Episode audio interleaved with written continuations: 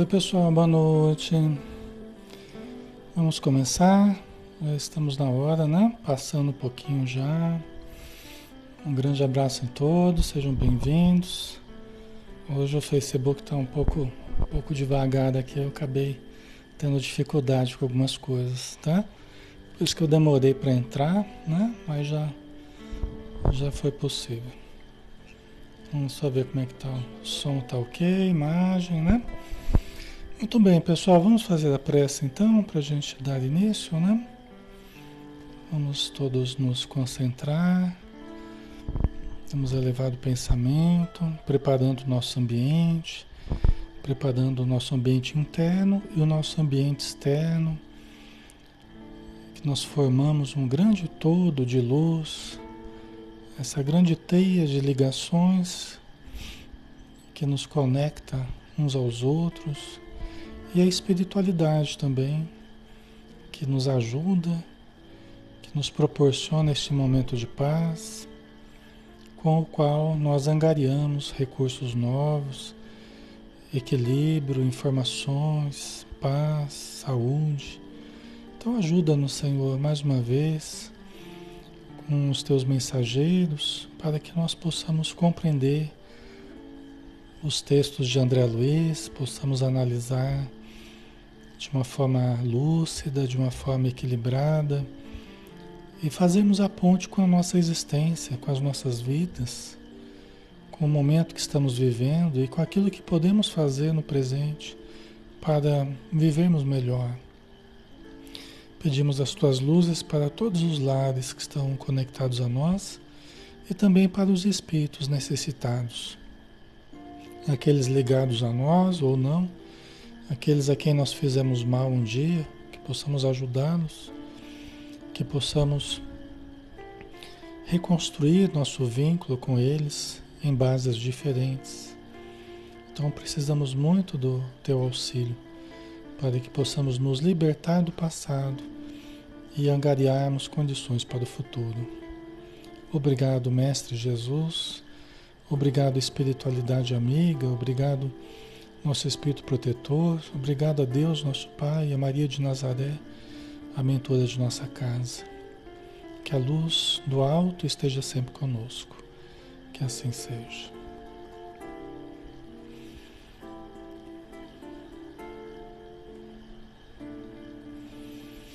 Muito bem, pessoal. Boa noite novamente. Alexandre Xavier de Camargo falando, aqui de Campina Grande.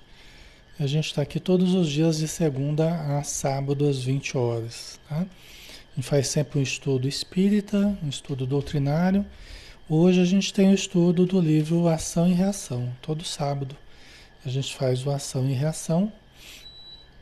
E o livro de André Luiz, o Espírito, né? através do médium Francisco Cândido Xavier. Estamos no capítulo 13, débito estacionário, falando a respeito da Poliana e do Sabino. Né? A Poliana é mãe do Sabino nessa encarnação. A, Poliana foi salva esses dias atrás, porque ela estava quase desencarnando, né? Os espíritos amigos a ajudaram, né? É como se ela fosse uma mendiga, né? aqui na Terra, pelo jeito as condições bem, bem precárias, né? E o filhinho dela, o, o Sabino, é cego, é surdo, mudo, é, tem problemas mentais, né? Tem dificuldade com a realidade, está alienado da realidade, é um anão, pelo que eles falam, um anão disforme, né? Quer dizer, deve ter uma situação bem difícil, organicamente falando, né? E aí o André Luiz e o Hilário estavam recebendo instruções do Silas a respeito da situação do Sabino, que é um débito estacionário. Né? Que há mil anos esse espírito vem errando uma série de coisas, né? Revoltas, estupros, abortos, eh, né? assassinatos, crimes vários. Então ele se envolveu com tudo quanto foi coisa errada no planeta, né? É, e agora ele está nessa situação. É, o, o, Silas falou que era como se fosse uma prisão para ele. Né? Que para eles, os espíritos amigos, essa encarnação do, do, do Sabino é como se fosse uma prisão para alguém perigoso. O André Luiz até começou a conversar com ele mentalmente e percebendo que ele tinha a mesma mentalidade do passado, das últimas encarnações, né? Há mais de mil anos que ele está errando e, e, continua com o mesmo pensamento. Então, o Silas falou que para os espíritos amigos, ele ainda uma pessoa é um espírito perigoso, que está ali cerceado, está contido através de um corpo com bastante dificuldade, tá? Certo, pessoal?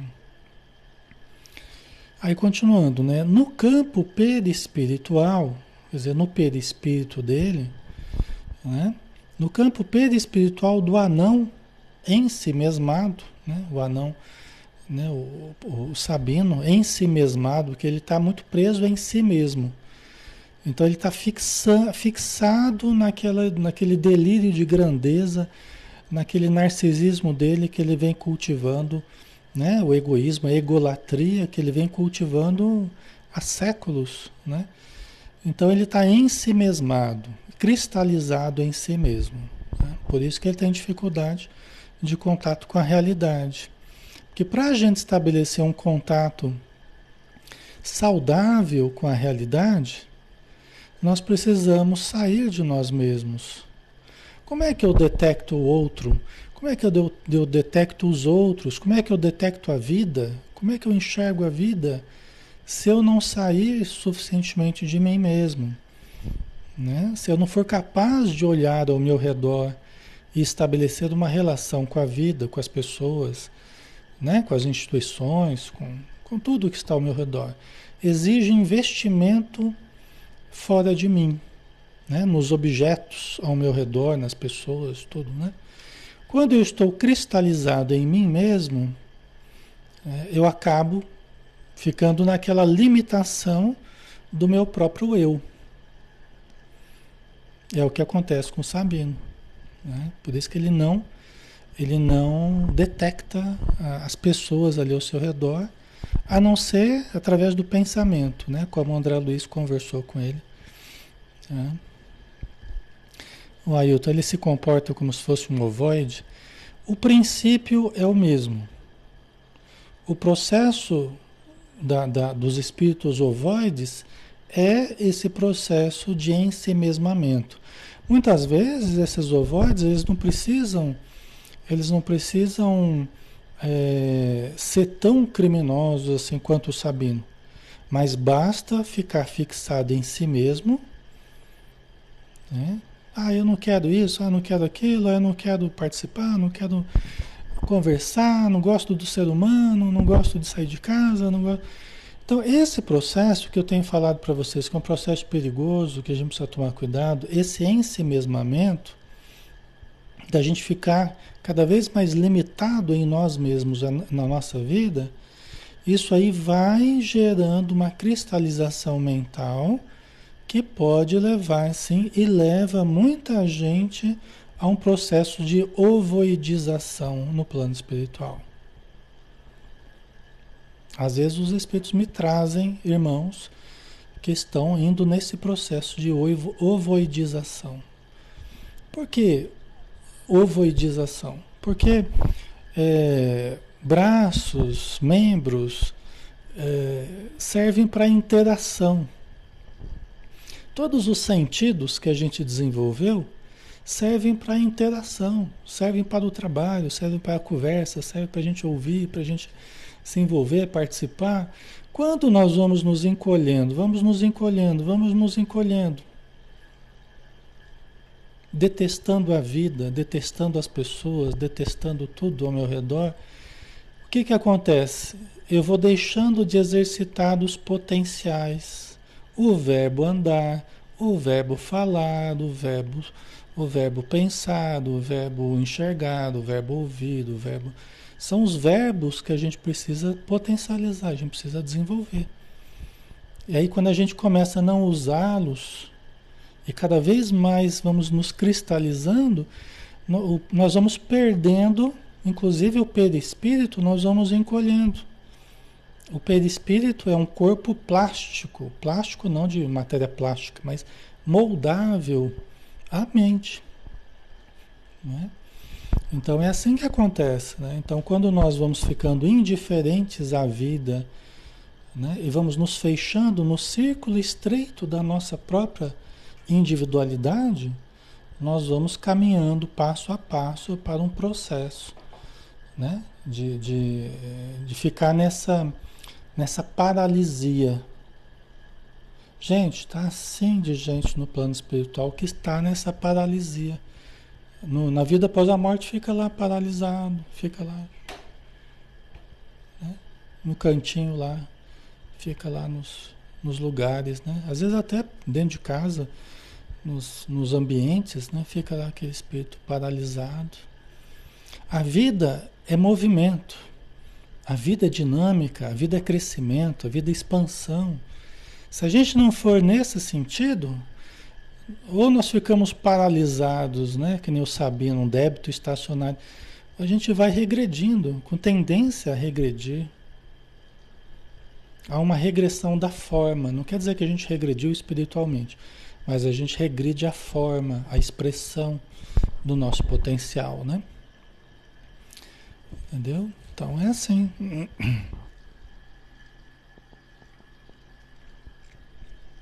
Por isso que é, todo esforço né, de, de aprendermos, ajudarmos, convivermos, socorrermos, né, participarmos, como vocês estão participando aqui, interagindo. Né? Quer dizer, todo o esforço que a gente faz nesse sentido é premiado com cada vez mais vida, cada vez mais aprendizado, cada vez mais movimento, mais capacidade, né? É, a gente vai nessa dinâmica, a gente vai evoluindo, né? Certo? Esses seres ovoides, eles são usados nos processos de obsessão. Às vezes colocam, é como se fosse um, é uma esfera, assim, porque, em essência, nós somos uma esfera.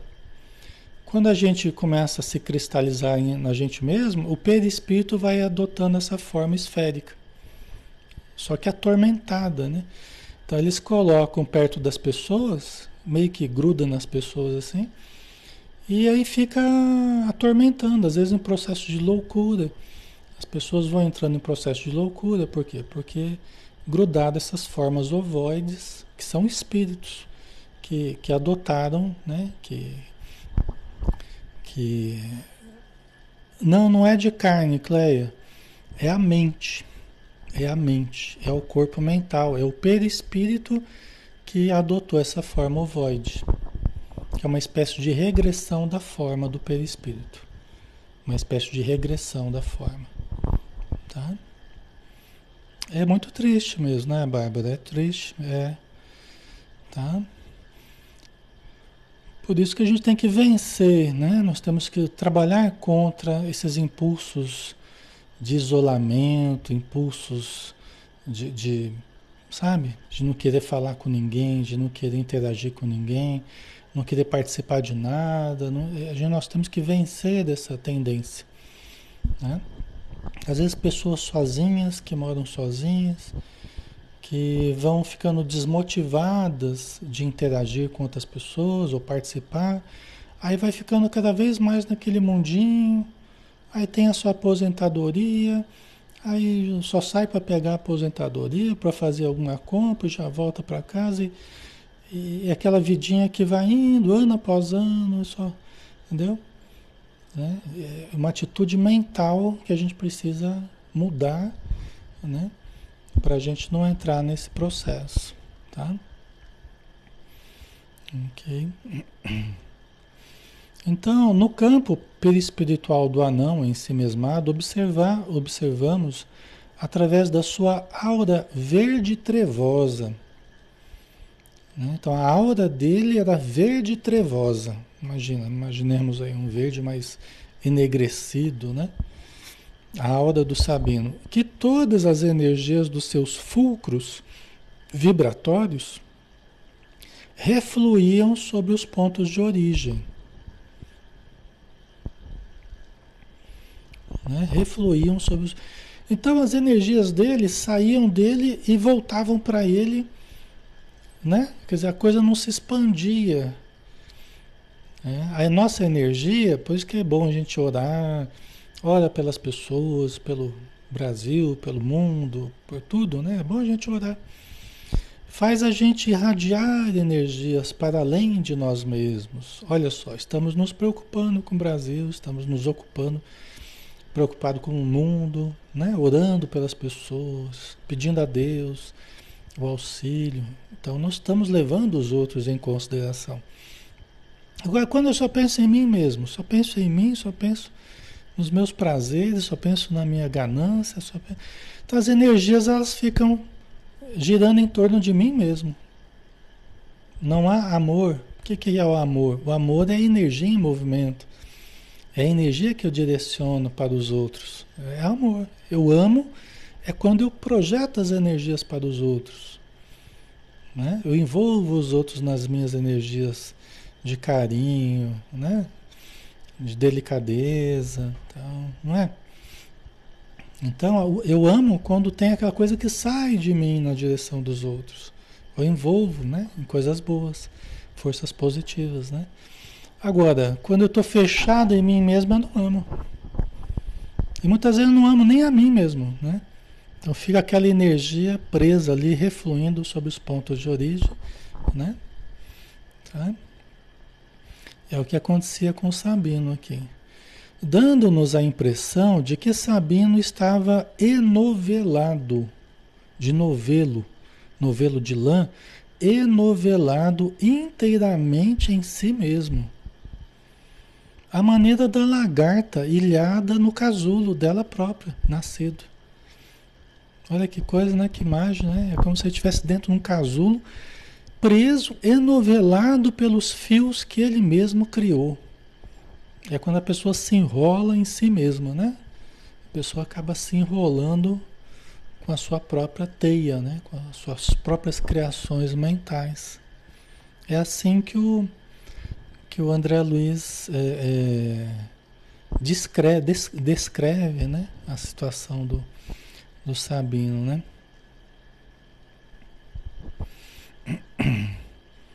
Certo? Vamos lá. As perguntas que não nos foi possível sopitar, respondeu Silas com presteza. Nosso amigo, até que se amadureça em espírito para a renovação necessária, Guarda a mente trabalhando em circuito fechado.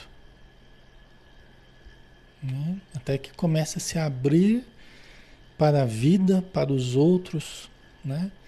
É, guarda a mente, guardará a mente trabalhando em circuito fechado. Quando a gente é criança, né, pequenininhos, tal, a gente é mais fechado na gente mesmo. Então, a Joana de Anjos fala que nós somos mais egocêntricos, né? A gente acha que tudo gira em torno da gente.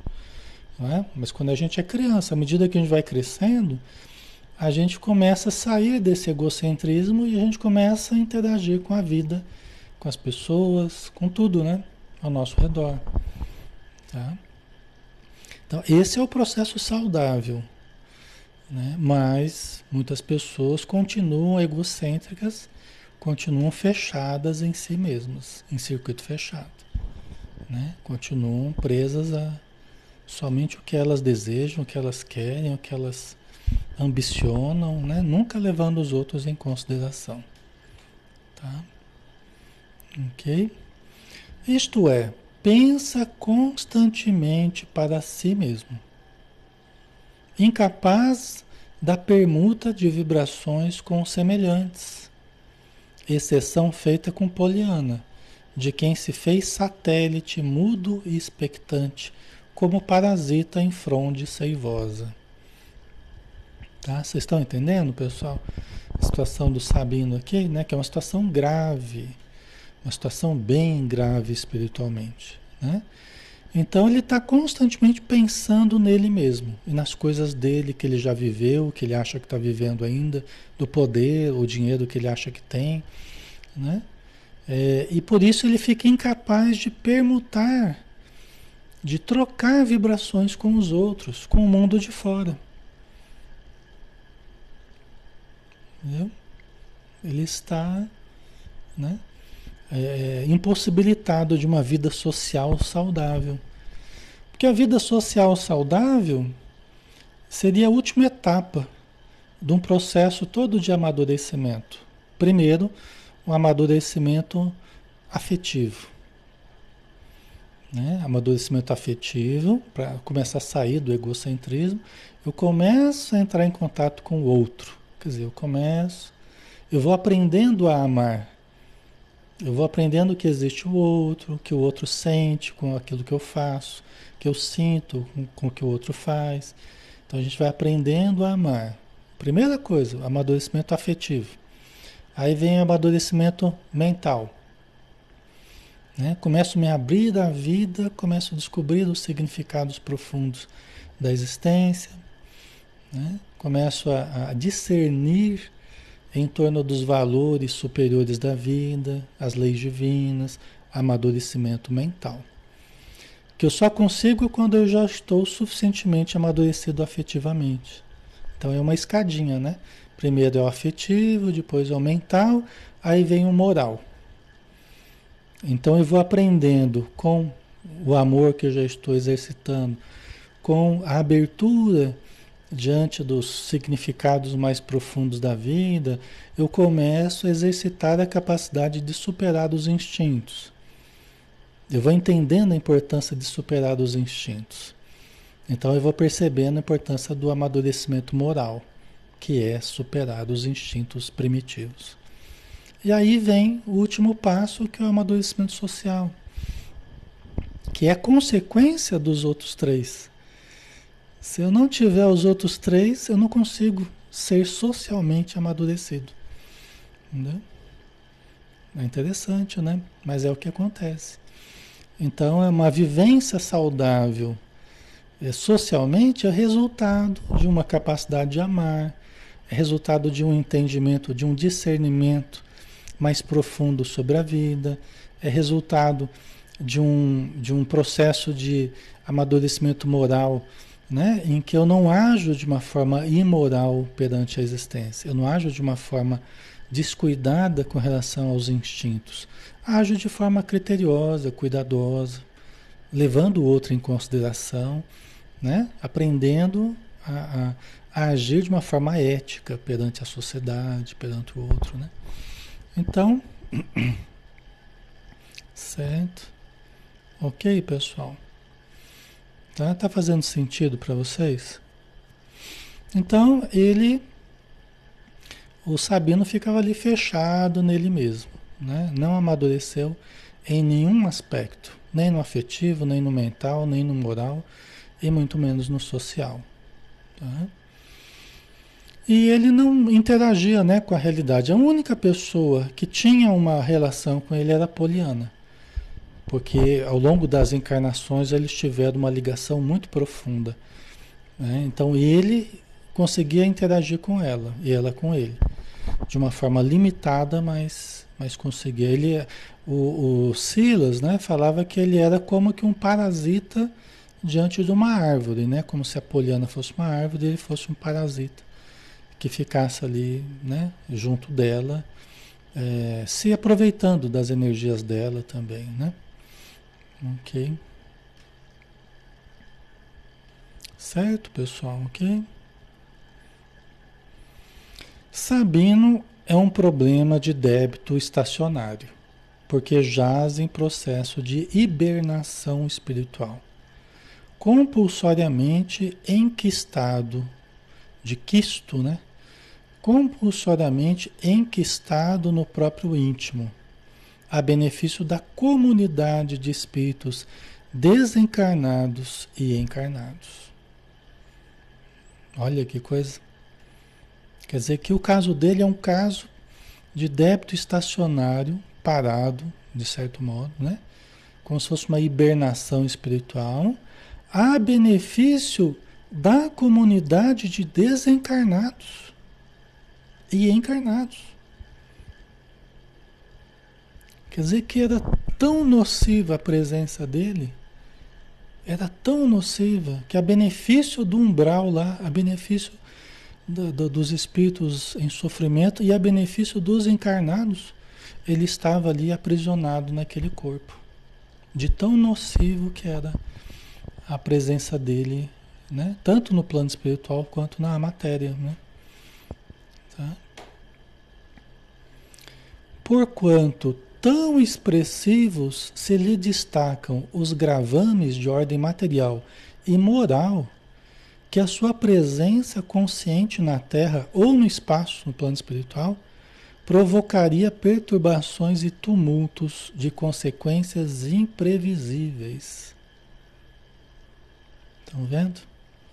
Quer dizer que se ele ficasse livre, seja no plano espiritual, seja na matéria, ele provocaria perturbações e tumultos de consequências imprevisíveis. Muito grave, né? Situação muito grave. É um ponto fora da curva, tá? Existem muitos sabinos, né? Mas é, é, são situações muito graves. Né? Não é a maioria das situações que existem no planeta. São situações que realmente chamam a atenção. Está sendo estudado aqui porque é um caso realmente que muito grave, né? O Cássio colocou, mas ele tem solução? Sim, para tudo há solução. Ele vai melhorar? Vai, vai. Tudo tem solução. Entendeu? Para tudo tem solução. Para tudo tem jeito, para tudo tem melhora. Né? Só que, como a gente viu na semana passada, o Silas falando que eles vão despender muito tempo ainda no processo de melhoria. Eles vão despender muito, tanto o Sabino quanto a Poliana, a Poliana está mais adiantada. Mas os dois, né? Eles vão despender muito tempo ainda no processo de melhoria. Às vezes é um tempo que não vai ser nem é, é, transcorrido aqui na Terra. Né? A gente não tem falado que certos espíritos continuarão a sua evolução em outros lugares. Né? Então tem caso que é assim. Mas em outro lugar vai poder continuar, não sei se é o caso dele, mas acredito até que seja, pelo tipo de comprometimento, né? Mas vai poder em algum lugar, ele vai continuar tentando evoluir, né? Certo? Então, para tudo, para tudo tem jeito, para tudo tem evolução, tá? OK, pessoal.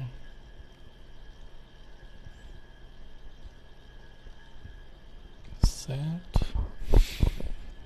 Então vamos lá, né? Assim, aí você perguntaria, né? E o que, que vai fazer, qual é a solução para esses casos assim, né? Gente, são duas coisas que auxiliam muito.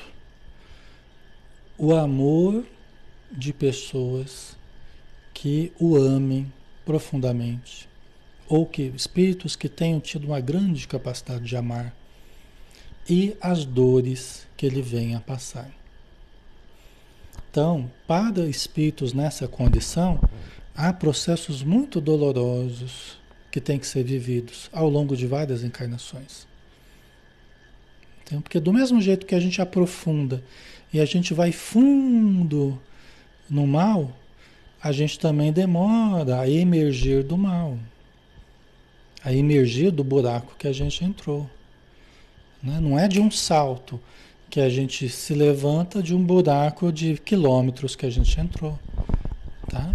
Então a trajetória de retorno, o filho pródigo, né, que retorna à casa do pai, depois de sair pelo mundo fazendo, né, fazendo besteira e, e errando, e, né, quando se arrepende, ele começa a fazer um caminho de retorno, né, um caminho de retorno é, que vai exigir esforço, né? vai exigir pessoas que, que o amem, pessoas que tenham aprendido a amar para ajudá-lo a lidar, até para que ele aprenda a amar. Né? E os processos de dor que vão trabalhando dentro de nós é, para que a gente, é, sofrendo as decepções, as frustrações, sofrendo as dores, os reveses, a gente vai se sensibilizando. Porque é a dor que vai fazendo isso com a gente. Né? A gente vai se sensibilizando, a gente vai se colocando no lugar dos outros, a gente vai se tornando mais humano, mais humilde, né? Então não tem, não tem como ser de outro jeito, pessoal. É a dor que vai ter, que trabalhar, destruindo os castelos de ilusão, arrogância, né? a presunção, o orgulho, a vaidade, tudo isso. Não tem jeito. Né? Certo? Desfruta desse modo uma pausa na luta, como ensaio de esquecimento a fim de que possa, de futuro, encarar o montante dos compromissos em que se enleia, os compromissos em, em que ele se enrolou, em que ele se, se, se comprometeu. Né? É uma espécie de parada, assim, ele está meio que escondido nesse corpo. Ele está prisioneiro desse corpo e escondido, de certo modo. Eles fazem muito isso, os espíritos amigos. Às vezes eles tentam esconder para que os outros não achem, né? para que ele tenha um certo tempo né? para se preparar para começar a pagar as dívidas. Tá? Ok?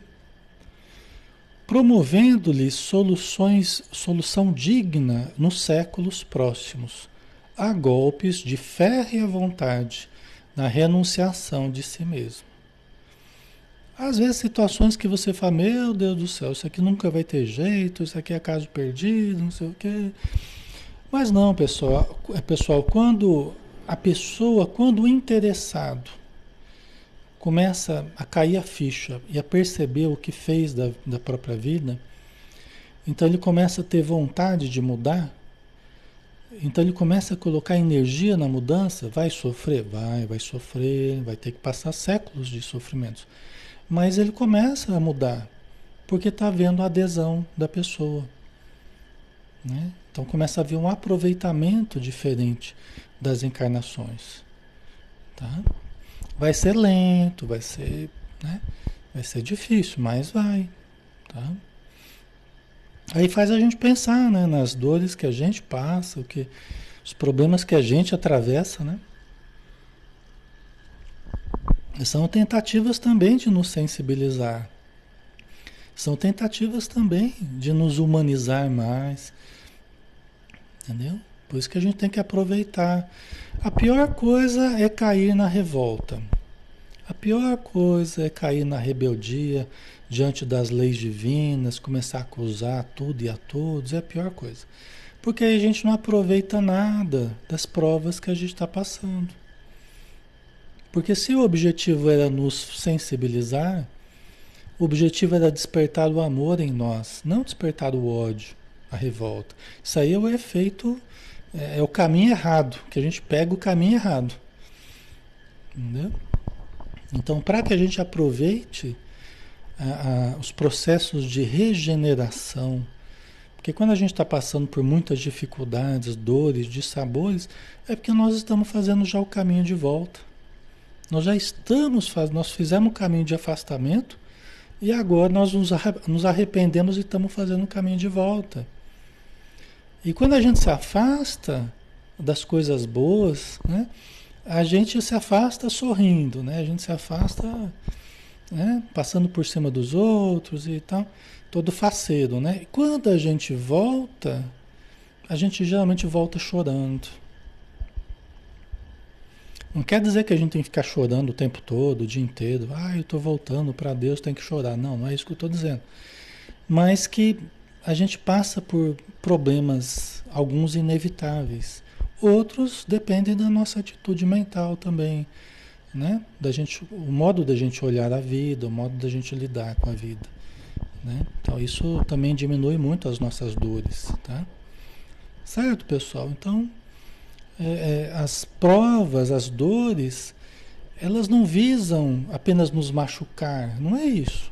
Deus não é sádico, né? não é perverso de querer que ver a gente sofrer, né? não é isso. O objetivo é pedagógico para abrir janelas de luz. Para que, que serve a dor? Para abrir janelas de luz na nossa alma. A gente sair do primitivismo que a gente estava a dureza, a insensibilidade e abrir janelas de luz, em que o amor possa se expandir, possa adentrar nosso coração ou se irradiar do nosso coração, como a gente quiser, não é? Faz sentido? Tá? Certo, pessoal. Né? Então nós começamos a exercitar mais o sentimento, a compaixão, né? a empatia, né? a misericórdia, tá? Tudo isso a gente vai exercitando, né? Quando a gente passa por essas situações mais, mais difíceis, né? Tá? Certo? Mas, indagou Hilário inquieto, não disporia a espiritualidade superior de elementos para encarcerá-lo à distância da carne? Quer dizer, os espíritos, o Hilário perguntou, mas os espíritos, o plano espiritual não tinha recursos para encarcerar ele fora da carne, no plano espiritual mesmo, sem que precisasse reencarnar? Né? Não teriam recursos, né? Aí o, a resposta, sim, confirmou Silas. Isso não é impossível.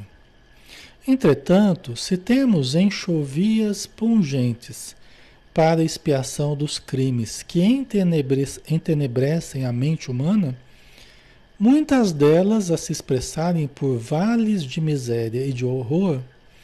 Gente, paremos aqui Vamos dar uma pausa aqui para analisar. É muito interessante isso aqui. Muito importante esse, esse parágrafo aqui. Olha só o que ele está dizendo, o que, que o Silas está dizendo. Porque o, o Hilário perguntou, mas não dava para encarcerar ele né, né, no plano espiritual mesmo? Aí o Silas falou, sim, isso não é impossível. Né? E onde que acontece isso? Onde que acontece esse encarceramento? Onde que ficam os espíritos lá sofrendo e às vezes encarcerado mesmo, em cavernas, em, em abismos, vigiado por outros não menos perigosos do que eles? Onde que acontece isso? Nas regiões trevosas. Entendeu? Vocês entendem também para que, que servem essas regiões por enquanto? Os umbrais, as trevas, servem como penitenciárias no plano espiritual. E quem cuida, os carcereiros, às vezes são piores até do que os, do que, os que estão pagando as, as penas lá, os crimes cometidos na terra. Entendeu? É assim que Deus usa a pessoa que conserva sentimentos maus, inferiores, usa para cuidar daqueles que não são piores do que ele lá.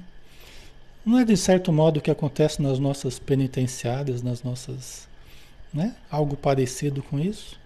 Um certo isolamento, um certo, uma certa contenção com todas as falhas que tem, mas não é, na verdade a ideia não é essa.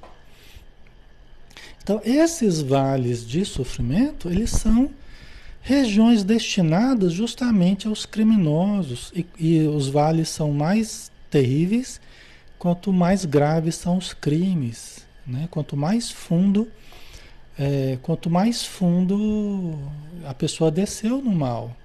Né? Entendeu? Certo? Então tudo tem uma função. Tudo tem uma função, até mesmo esses vales de dor. Porque são lugares onde muitas vezes milhões de espíritos ficam contidos. Né? Alguns ficam encarcerados, né? às vezes a gente, a gente socorre. Né? Às vezes o médium ele se desliga do corpo, ele se vê adentrando esses, esses abismos, né? E vê lá pessoas cuidando da vigilância, vê cavernas cheias de gente lá atrás das grades. Isso tudo os médiums falam. Aí a gente faz uma prece junto com o médium que está desprendido do corpo, né? Começamos a orar, né? Junto com os espíritos amigos, aí muitas vezes a gente começa a abrir aquelas cadeias, libertando um monte de gente que está ali, né? Já em condição de ser liberta. Tudo isso acontece, tá? Tudo isso acontece. Né? Porque assim como na Terra, às vezes a pena chega ao fim, né? É, geralmente, né? É, não tem a prisão perpétua aqui na Terra, né? E nem lá no plano espiritual existe a prisão perpétua. Entendeu? Embora alguns fiquem centenas de anos aprisionados. Né? Mas não existe a prisão perpétua. Né? O inferno eterno não existe. Existem essas regiões temporárias, podem durar bastante, mas são regiões temporárias, não deixam de ser temporárias. Né? Que precisam de muita ajuda. Os espíritos amigos vão, fazem palestras nessas regiões, né? atendem aqueles que querem ser atendidos, medicam, dão alimento, cuidam como caravaneiros da caridade, do bem, né? Certo? Muitos são ajudados nas reuniões mediúnicas, muitos, muitos, muitos, centenas, milhares são ajudados nas reuniões mediúnicas. Esses estudos que a gente faz aqui, pessoal, eles são projetados nessas regiões também. É muito sério, é tudo muito sério. Entendeu? Então, do mesmo jeito que nós estamos vendo aqui projeções que vocês assistem em qualquer lugar do planeta, essas projeções elas são feitas em telões, vamos dizer assim, são projetados nas sombras, para que as pessoas possam ir ouvindo, assistindo, refletindo, é, se trabalhando, entendendo o que aconteceu com elas, mas também entendendo a saída, que existe saída para elas, e a saída está na regeneração dos próprios sentimentos, dos próprios pensamentos. Entendeu? Então, isso é projetado. Todos os estudos, né, que a espiritualidade tenha como eh, estudos produtivos, estudos que sejam apropriados a, esses, a, esse, a essa reflexão, eles projetam nessas regiões. Entendeu? Para que mais pessoas possam ser beneficiadas. Né? Tá? Então, aqui o Silas está dizendo que essas regiões, vales de miséria, de horror, que funcionam como espécies de penitenciadas, vamos dizer assim, em que muitos ficam encarcerados por tempo indeterminado, né? Conforme a necessidade e tal, ok? É preciso considerar que os delinquentes aí segregados atraem-se uns aos outros, contagiando-se mutuamente das chagas morais de que são portadores, gerando o inferno, palavra aqui do Silas, o inferno em que passam transitoriamente a viver Inferno passageiro, não é aquele inferno eterno, mas aquela região infernal, né? Aquela região difícil, né? Entendeu? Então, olha o que ele está dizendo, que os delinquentes aí segregados, eles meio que contaminam uns aos outros. Não é o que acontece nas penitenciárias, nos presídios? Vezes a pessoa entrou lá até com delitos mais leves, mas entra para uma faculdade da, da delinquência, né? Aí conversando, aprendendo os macetes, a hora que sai, sai formado. É lógico que depende de cada um, né? Mas às vezes sai formado na delinquência, né? Não é? Então, ele está dizendo, ó, tem esse problema também lá no plano espiritual. Nessas regiões é, terríveis, lá tem esse contágio também. Né? Então, né? E a gente viu que no caso do Sabino, ele era tão perigoso que a benefício dessas regiões e a benefício do planeta, ele estava encarcerado ali no corpo. Entendeu? Que ele podia fazer muito mal lá na, na contaminar muita gente lá nas regiões é, trevosas. Você imagina a gravidade da coisa, né? Por outro lado, contamos com muitas instituições funcionando à semelhança de estufas, nas quais criaturas desencarnadas dormem pacificamente largos sonos, mergulhadas nos pesadelos que merecem até certo ponto, depois de efetuada a travessia do sepulcro. Aqui tem uma outra situação que também funciona mais ou menos como um certo encarceramento, né? o André Luiz até conheceu. O André Luiz até conheceu é, no livro Os Mensageiros, ele conheceu uma dessas regiões próximas à Terra, é, onde tinham pavilhões enormes assim, cheios de múmias. Ele chamou de múmias, mas são espíritos que estavam dormentes, como que paralisados, petrificados assim, como múmias mesmo, né?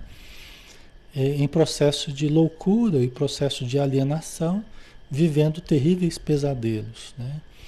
Então o André Luiz ele viu, ele, ele viu lá aqueles pavilhões enormes, cheios de pessoas, né? Em processo de, de, de dormência, né? Após a morte, né? Então também é uma espécie de segregação, né? De contenção desses espíritos criminosos também, tá?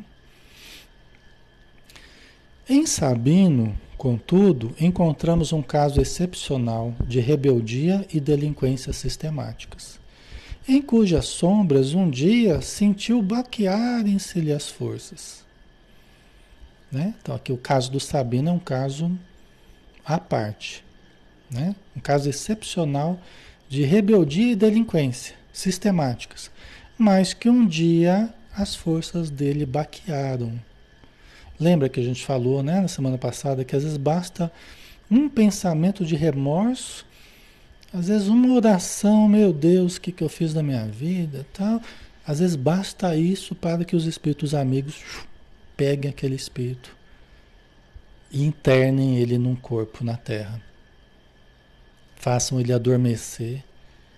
E às vezes fica séculos sem, pode acontecer de ficar muitos séculos sem ter um pensamento desses, sabe? Então, quando ele tem, os espíritos amigos já eles monitoram, né, todo mundo, né? Todo mundo é importante, né? Então eles monitoram, né? O remorso feriu-lhe o coração como a bala mortífera assalta um tigre solto. O remorso pá, feriu o coração dele, como se fosse uma bala ferindo um tigre solto. O remorso. Né?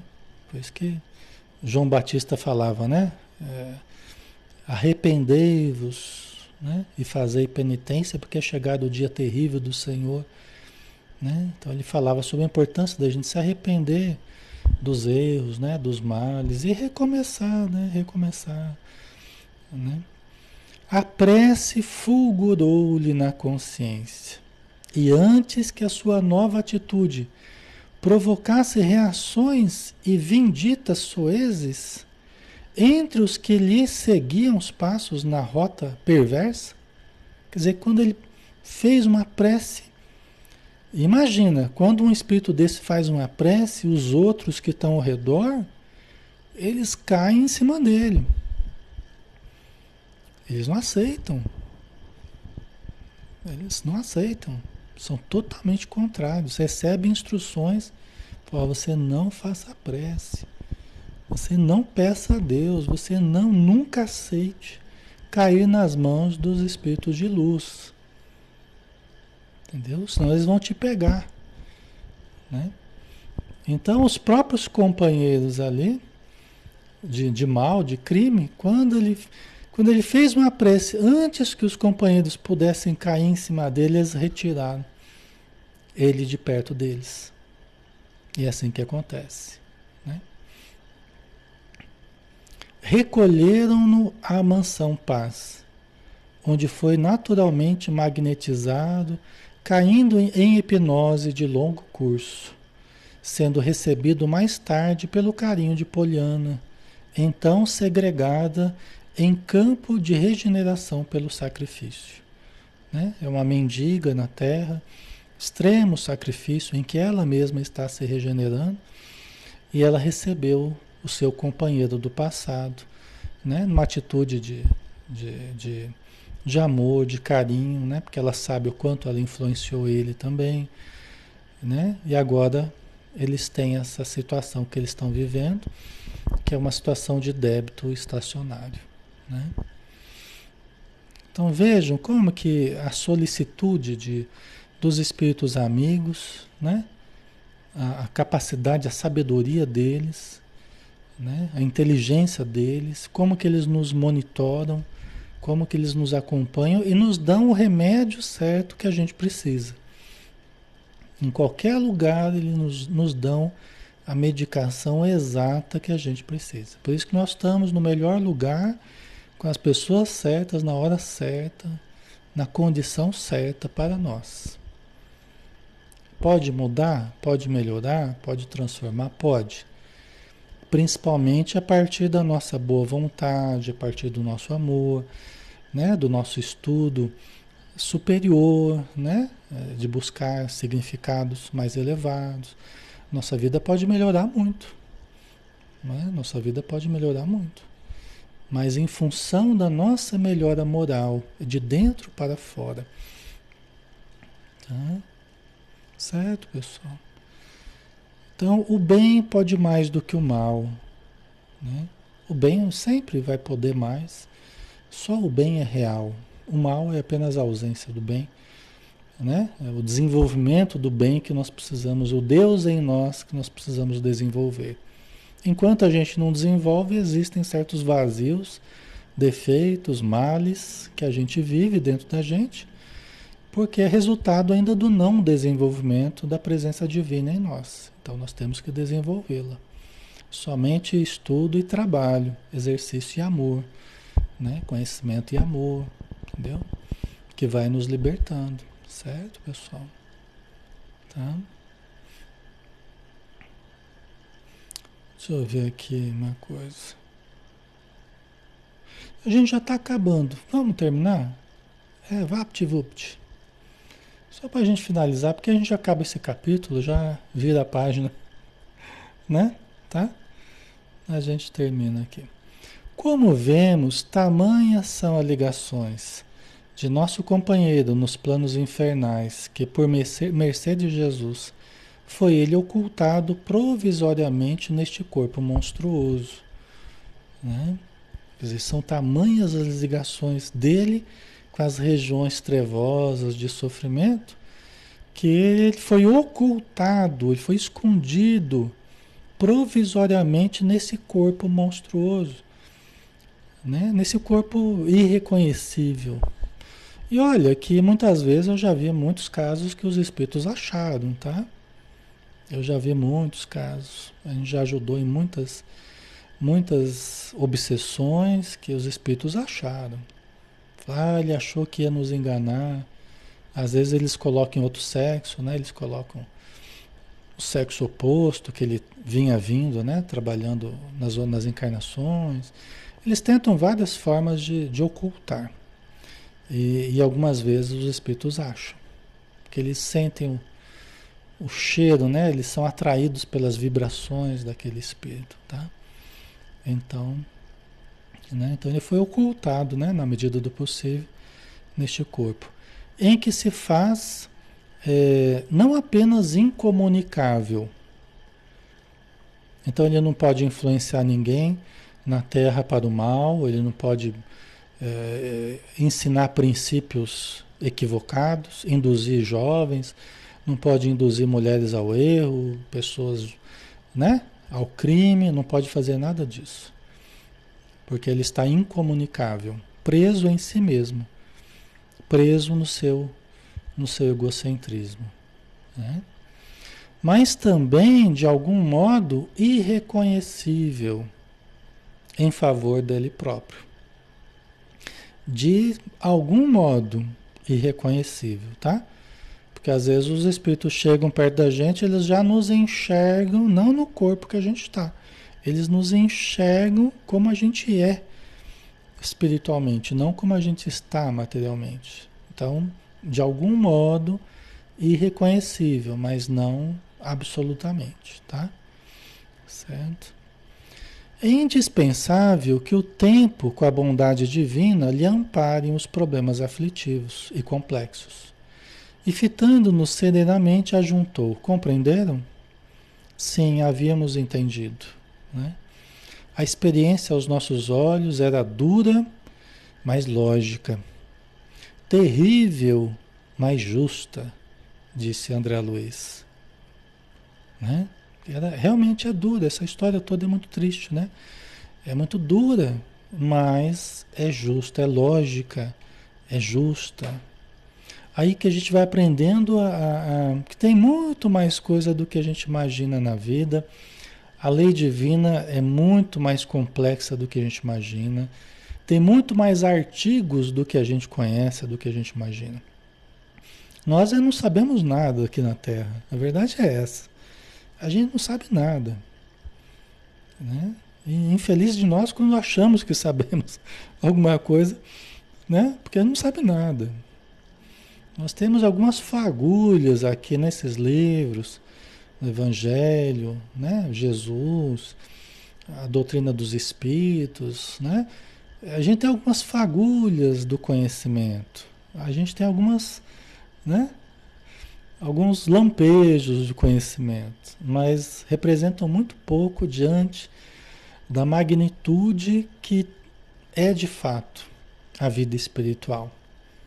Entendeu? Então a gente tem que adotar atitude humilde, né? verdadeiramente humilde perante o conhecimento, nos abrirmos ao conhecimento, nos abrirmos ao estudo, ao aprendizado, sempre que for possível, onde for possível, porque nós precisamos de entendimento. E o que a gente aprender na Terra, é, nós temos que chegar no plano espiritual com a mesma humildade, porque é lá que nós vamos aprender alguma coisa, né? Aqui é muito, muito pálido, né? Ainda o que a gente sabe. Tá?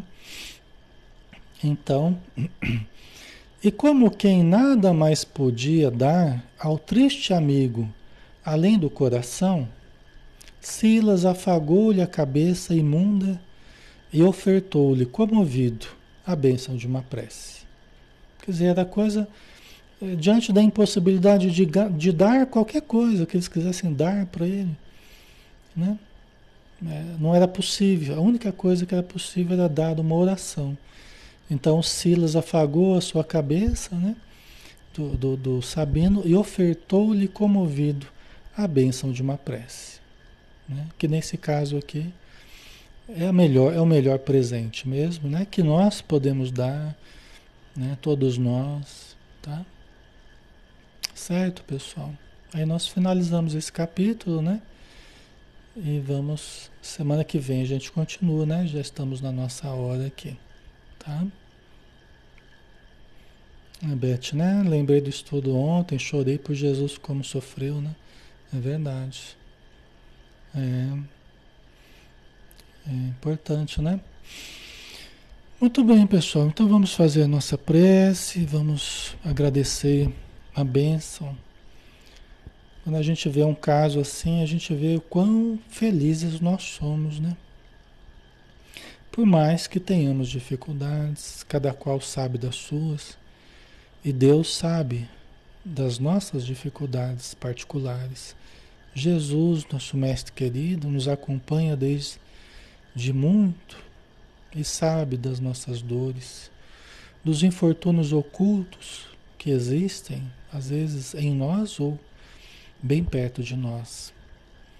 Então, Senhor Jesus, nós te agradecemos imensamente pela oportunidade de hoje, mas também pela oportunidade de ontem, de anteontem ou de amanhã, pela oportunidade da vida que estamos vivendo.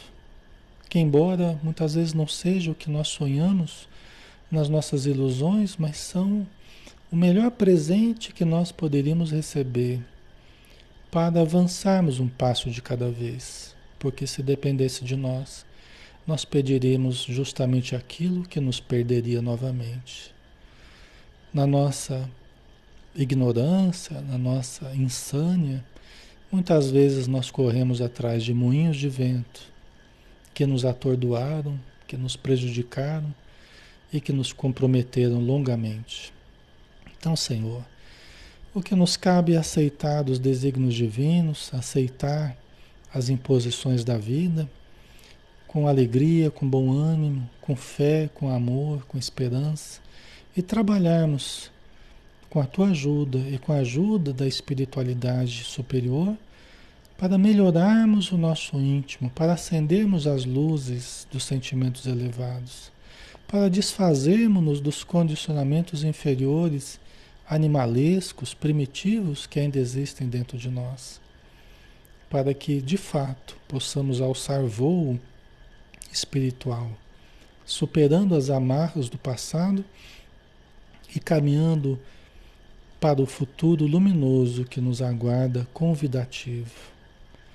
E que possamos levar os nossos afetos conosco, que possamos auxiliar a todos que estão ao nosso redor, para que subamos juntos, resolutos e determinados, a superarmos todos os obstáculos, entregando-nos a Ti, entregando-nos a Deus, entregando-nos à luz à verdade e ao amor.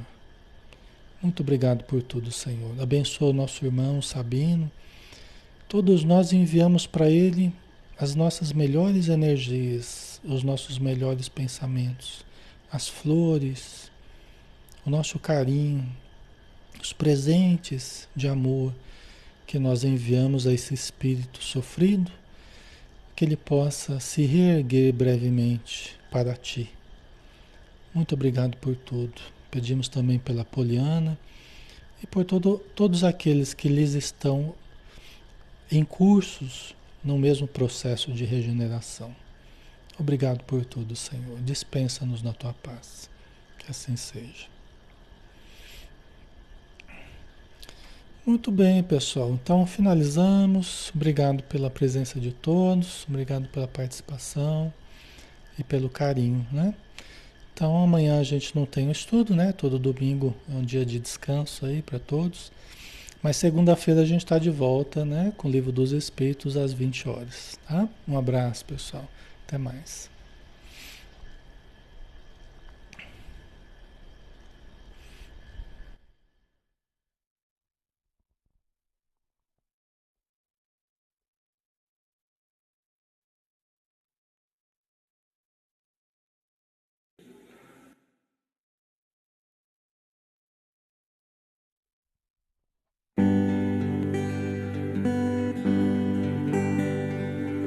Mestre Jesus, do alto do monte ensinou, sua voz como um canto ecoou. Me ensine o caminho, Senhor, do reino de paz. Disse Jesus, bem-aventurado sois vós, o sal da terra, que brilhe a vossa luz, a luz do mundo. Bem-aventurados sois vós, os pobres de espírito